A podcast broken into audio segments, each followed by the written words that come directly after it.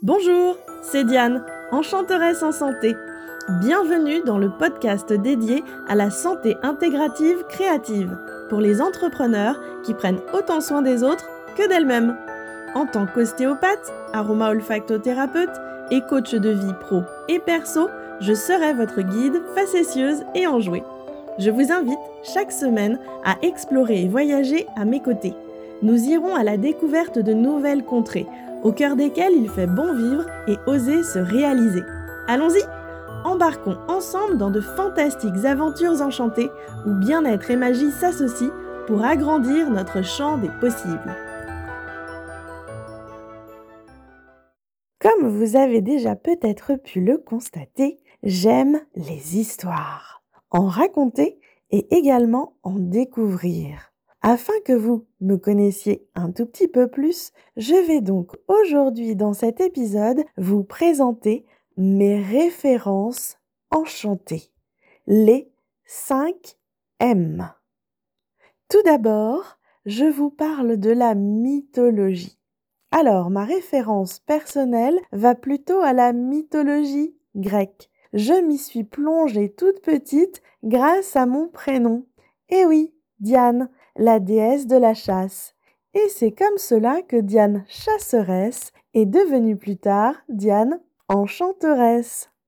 Diane, Artémis, Apollon, son frère jumeau et l'ensemble des dieux, déesses, héros ont vraiment porté mon enfance par leurs histoires, par les mythes, par les légendes, par toutes les choses que cela pouvait m'apprendre sur la nature humaine. Et j'avais une grande soif de comprendre, de découvrir les rouages, les mécanismes des relations interpersonnelles par la mythologie, c'est quelque chose qui me permettait à la fois de rêver, de m'évader, de partir au-delà des questions du c'est possible, pas possible. Pour moi, peu importe s'il y a une réalité concrète physique à ces mythes ou s'ils ont été purement imaginés, cela me va tout à fait que l'on me raconte une histoire et qu'elle n'ait pas forcément de fondement, euh, car en fait on puise toujours son inspiration de quelque part.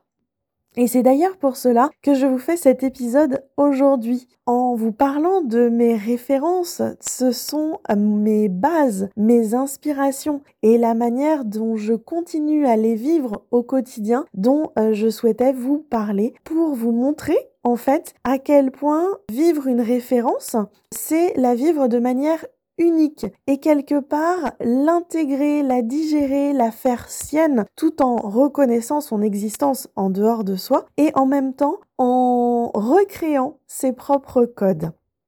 Donc la mythologie grecque et puis bah, avec mon garçon euh, qui a maintenant 7 euh, ans, je découvre en partageant cette passion pour la mythologie plein de mythologies à travers le monde entier. Nous partons à la découverte de la mythologie aztèque, japonaise, polynésienne, les légendes médiévales, les contes aussi, la mythologie nordique, plein de légendes et de mythes que je connaissais moins, m'étant attachée à quelque chose de plus proche avec la Grèce antique. Et je découvre tous les dieux et déesses et je trouve ça très très amusant de découvrir qu'en fait, il y a des histoires qui semblent différentes et qui ont des points communs, des racines profondes, des ancrages qui sont assez euh, similaires, tout en changeant bah, le sexe des personnages, leur âge, en faisant des variations, des modulations. Mais au fond, le sens profond me semble vraiment euh, commun à bien des histoires. Donc voilà mon premier M, la mythologie. Et je vous invite à découvrir les mythologies si ce n'est pas déjà fait, car elles sont ultra présentes dans notre euh, société actuellement. Elles sont euh, bien souvent source d'inspiration sans que l'on sache exactement d'où cela vient cette inspiration. Donc en allant puiser dans les mythologies, eh bien vous comprendrez euh, sûrement certains clins d'œil qui vous échappaient jusque-là. J'en viens maintenant à mon deuxième M et pas des moindres. Il s'agit de l'immense petite souris Mickey. Mickey est pour moi la figure de l'ouverture aux autres, de la générosité, de la curiosité. C'est une toute petite souris qui est devenue immense et profondément intégrée dans le cœur de plein de générations. Donc Mickey avec Fantasia, avec l'apprenti sorcier, j'en reviens à, l'enchantement, c'est un personnage qui est pleinement magique à mes yeux et euh, qui est entouré d'amis, qui a le cœur sur la main. Alors il n'en a pas forcément beaucoup des amis, mais sur lui on peut toujours compter et pour autant il ne fait pas à la place des autres. Il sait souvent indiquer quand l'autre, avec une extrême gentillesse, a besoin de faire le travail par lui-même. Donc c'est ce que j'apprécie beaucoup euh, chez lui. Sa générosité, sa grandeur, et puis sa capacité également à résoudre des mystères, car Mickey a une facette détective. Il a une douce naïveté, candeur, et pour autant on ne lui fait pas. Mickey. C'est absolument un enchanteur euh, à mes yeux. De la même manière, je vous invite à vous replonger dans l'histoire de Mickey, la création même de euh, cette petite souris euh, qui était pas franchement mignonne à l'origine en, dessin et son histoire progressive au fil des ans, les personnages qui l'accompagnent ce qu'ils peuvent représenter à vos yeux, comment vous les ressentez, vous les percevez vous-même? Donc Mickey, Minnie, Donald, Dingo, Pluto, tout l'entourage. Il y a énormément de choses à découvrir dans les traits singuliers, caractéristiques de chacun des personnages. Mickey avec Fantasia, avec l'apprenti sorcier qui se retrouve à faire du, nettoyage et qui, avec un, balai, euh, en ayant la bonne intention de vouloir euh, nettoyer, mais de s'essayer un petit peu à la magie, va euh, se mettre à mettre le bazar total en démultipliant les balais et en noyant littéralement euh, tout son univers, mais euh, tout est bien qui finit bien dans cette histoire avec euh, de la grande musique classique derrière avec Fantasia. Maintenant, passons à mon troisième M. on reste dans l'univers Disney avec Merlin l'Enchanteur. Merlin l'Enchanteur qui va être l'enseignant, celui qui va transmettre à Arthur afin qu'il devienne le roi Arthur et qui est alors qu'un écuyer, euh, qu'un petit valet euh, qui aide le futur euh, chevalier.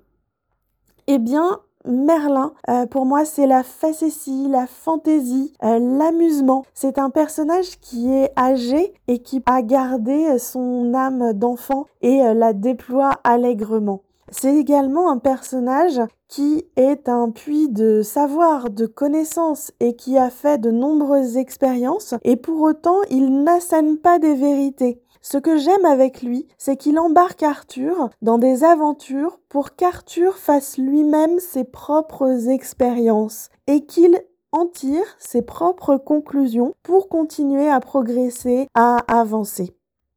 Merlin l'Enchanteur, un grand classique de Disney. Si vous l'avez pas vu, là avec les vacances de fin d'année et puis à n'importe quel moment de l'année d'ailleurs, vous pouvez vous replonger dans ce fantastique dessin animé qui a énormément euh, d'humour et euh, avec ses personnages Arthur, Merlin et puis le hibou Archimède qui vaut son pesant de cacahuètes lui aussi. C'était mon troisième M, Merlin l'Enchanteur. Maintenant, passons au quatrième. Eh bien, je vais vous parler d'une sorcière. Il s'agit de ma sorcière bien-aimée, Samantha, celle que je regardais dans une série à la télévision quand j'étais petite et qui remuait le bout de son nez pour exercer sa magie. C'est une sorcière hein, qui vient du monde des sorciers et qui a décidé de vivre dans le monde des humains parce qu'elle est tombée amoureuse d'un humain et qu'elle choisit de se placer dans les codes, dans le cadre des humains pour utiliser le moins sa magie. Bien évidemment, elle est amenée à l'utiliser de toute façon. Samantha avec son mari Jean-Pierre qui travaille dans la publicité et puis sa maman qui s'appelle Endora. Alors Endora, je l'aime beaucoup. C'est un peu le cliché de l'affreuse belle-mère, mais qui en fait a un gentil fond, qui est adorable. Quelque part, on aime la détester. On aime quand elle vient faire des crasses parce que euh, ça finit par se retourner et apporter quelque chose de positif. Endora, c'est la gentille taquine, c'est la poêle à gratter.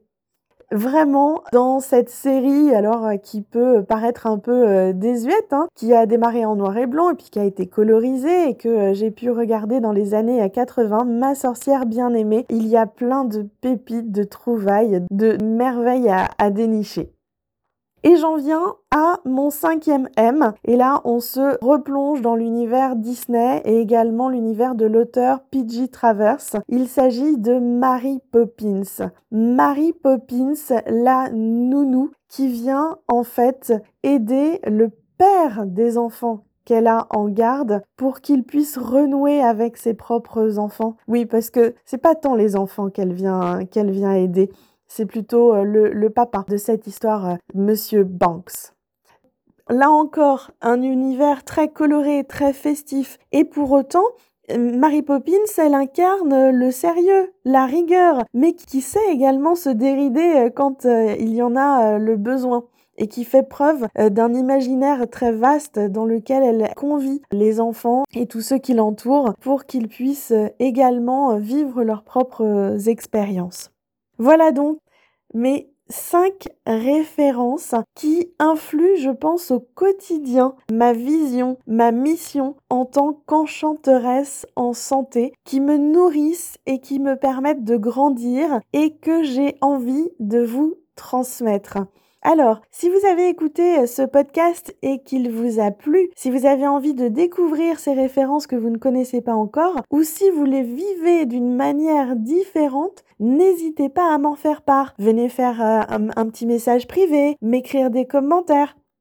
Et puis si le podcast vous plaît, n'hésitez pas à aller mettre des petites étoiles dans les différentes applications pour qu'il puisse être plus visible et qu'il puisse toucher encore plus de personnes. Place maintenant à vos références enchantées pour continuer à vivre l'enchantement au quotidien. À bientôt!